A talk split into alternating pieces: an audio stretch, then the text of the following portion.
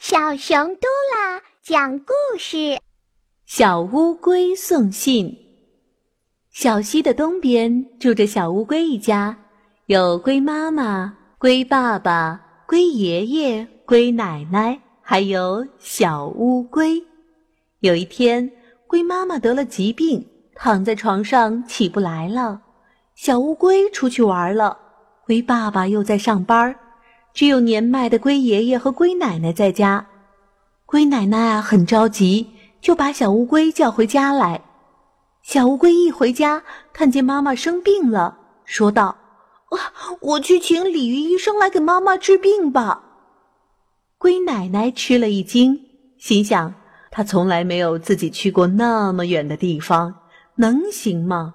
不过，也没有更好的办法了。于是写了封信交给小乌龟，并且告诉他一定要把信送到鲤鱼大夫的手里。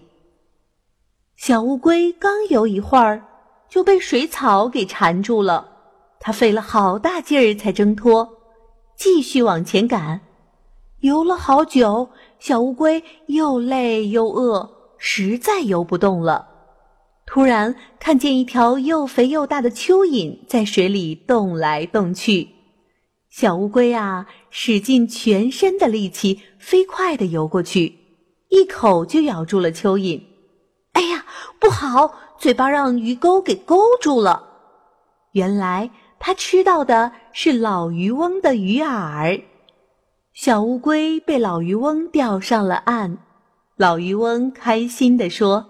哎呦，有乌龟吃喽！小乌龟急得大哭起来，边哭边把信递给老渔翁。老渔翁打开信一看，上面写着：“尊敬的鲤鱼大夫，小乌龟的妈妈生病了，请您快来给她治病。”老渔翁啊，立刻把小乌龟放了，把信还给了他，并给他指了路。小乌龟。游啊游，终于找到了鲤鱼大夫。他把信交给了鲤鱼大夫。鲤鱼大夫看完信啊，立即提着药箱，跟随小乌龟去了他的家，给他的妈妈治好了病。